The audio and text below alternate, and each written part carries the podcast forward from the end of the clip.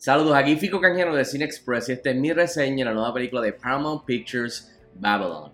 Esto es un drama de época con comedia que tiene una duración de 3 horas y 8 minutos. Está dirigida y escrita por Damien Chazelle, que nos ha dado películas como La La Land, Whiplash, First Man y la película está protagonizada por Brad Pitt, Margot Robbie y Diego Calva, entre otros. En cuestión de la historia, la película está ambientada durante la década de 1920 y narra el ascenso y caída de varios personajes durante la transición de Hollywood del cine mudo al sonoro. Bueno y rápido al grano, ¿qué tal está Babylon? Estaba loco por ver esta película, de lo que había escuchado y leído, la premisa, los que estaban envueltos, y que es de Damien Chazelle, el director, que pienso que es uno de los mejores eh, directores más talentosos de esta generación. Este, todas sus películas me han gustado hasta el momento. Eh, Whiplash, La La Land, First Man, etc. Eh, y los que están involucrados, el elenco, la premisa, así que estaba loco por verla. y tengo que decir que me cogió por sorpresa, me gustó mucho más de lo que esperaba. es un vacilón, es como, es como que el, Wolf of Wall Street de Demi Chazelle mezclado con, con The Great Gatsby por la época y por todo el glamour. Eh, y e, e, es una película perfecta para nada. Quizás larga, definitivamente. Eh, es la mejor película de Demi Chazelle para nada tampoco, pero merece que la veas por todo lo que mencioné anteriormente y porque y pienso que es una de las mejores películas del año, en verdad, dentro de todo, al final del día, y por lo menos en mi libro de mis favoritas de este año. Bueno, entre las cosas positivas y que definitivamente funcionaron para mí, que me gustaron, tengo que empezar con la historia. O sea, Babylon básicamente es una, eh, es, es una navaja de doble filo, es una carta de amor, o sea, de tributo, de, respeto por el poder del cine eh, y la magia y el encanto eh, y los sueños de Hollywood. Eh, pero entonces del otro lado se vira la tortilla y es una carta de disgusto, de, de, de, de regañar, de, básicamente de, hablar sobre lo feo, la fealdad, lo malo, lo corrupto de ese mismo mundo de Hollywood y del cine. Eh, desde la época de los 1920, antes incluso hasta hoy día, lamentablemente. Así que creo que eso me gustó, que The Chazelle te presenta esta épica de época de tres horas, que no tan solo es una carta de amor hacia todo lo lindo, el sueño, eh, la magia del cine, de la manera que te conmueve, de, lo, de, todo esto, pero también al mismo tiempo es de asco, de demostrarte y sacar a, lucir, o sea, al spotlight todo lo feo que sucedía en ese momento, la corrupción, el abuso de poder, el abuso sexual, eh, eh, el los harassments, eh, el racismo, todo esto que existía en esa época y que todavía lamentablemente de cierto modo o de diferentes maneras todavía existe hoy. Y eso es una de las cosas que me gusta porque es como dije, es una moneda de dos caras, es una navaja de doble filo, en donde por tres horas te están diciendo todo lo lindo de algo y al mismo tiempo después te están diciendo, eh, dándote una, galleta en la, en la, cara, diciéndote, eh, despierta, sé que estás soñando en pajaritos preñados de Hollywood y querer ser estrella y el cine y, y, la, y la, alfombra roja y los premios y todo esto, pero y, y el box office eh, y ser celebrity, pero te, te, dan un wake up call en la misma película diciendo, pero mira esto, mira qué asquerosidad, mira la gente que está involucrada, mira los ejecutivos de estudio, mira cómo la gente se trata tras bastidores, mira lo que te hacen las drogas, el sexo y el rock and roll. Y eso me gusta de Babylon y te lo presenta quizás demasiado en tu cara, pero a mí me gustó de la manera que lo porque no tan solo es entretenida, hasta cierto punto es cómico, es cuestión de cínico eh, y, e irónico. Ah, así que al, final al final del día me gustó eso. Otro de los aspectos que me gustó mucho de la película es la dirección de Chazelle, que sigue evolucionando como un director. Como dije, pienso que es uno de los directores jóvenes de, los más talentosos que tenemos ahora mismo en Hollywood.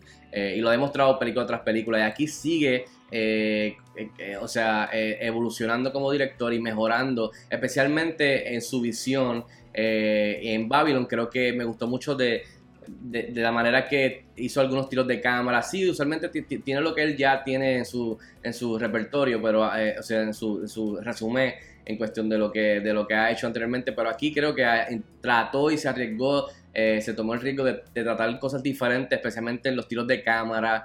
Eh, y creo que hizo un buen trabajo. O sea, por ejemplo, me, me gustó de que podemos ver a Demi Chazelle y su visión de, mostrarnos esta fiesta lujuriosa en una casa, una mansión millonaria en el tope de una montaña en Hollywood, eh, ¿sabes?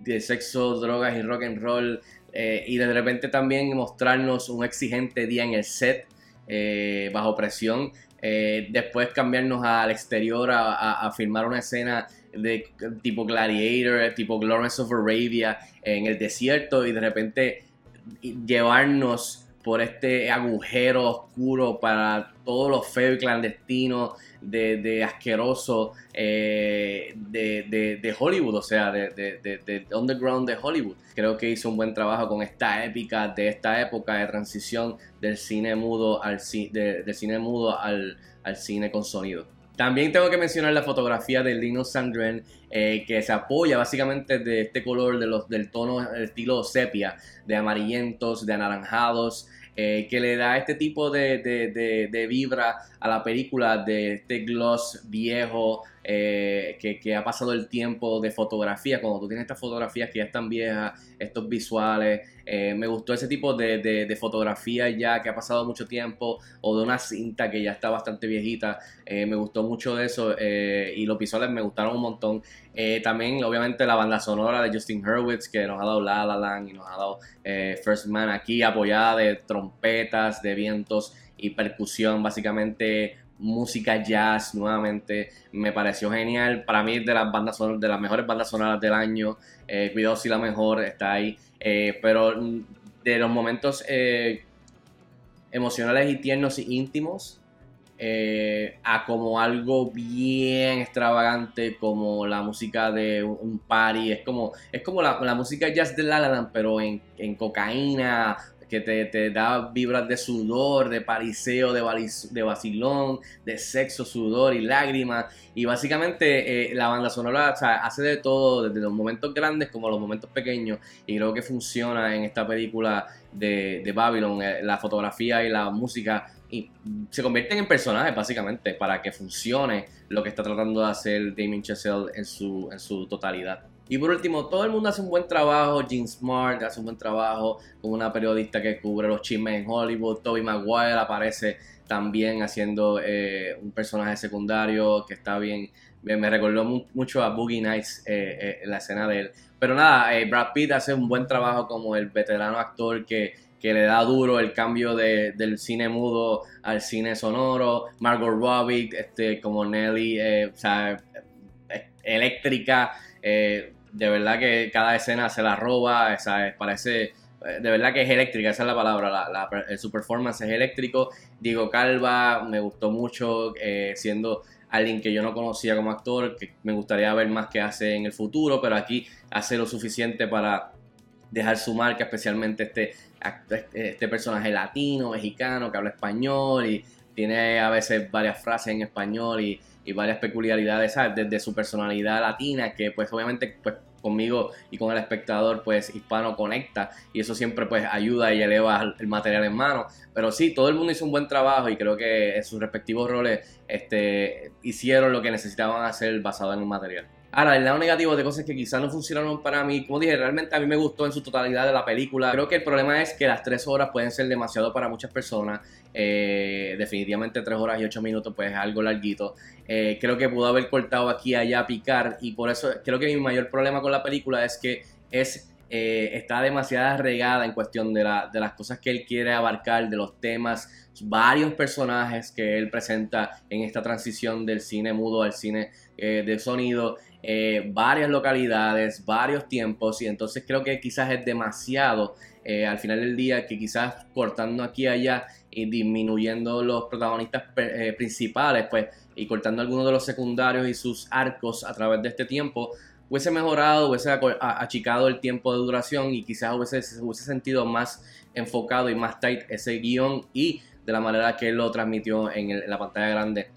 Mi otro problema con la película es el tono. Eh, el cual por más que sea vacilón se siente que cuando la película está en este tipo de, humor cínico, irónico, burlón de la época y de lo que sucedía tras bastidores y de las celebridades y todo esto, pues creo que Babylon está en su mejor momento.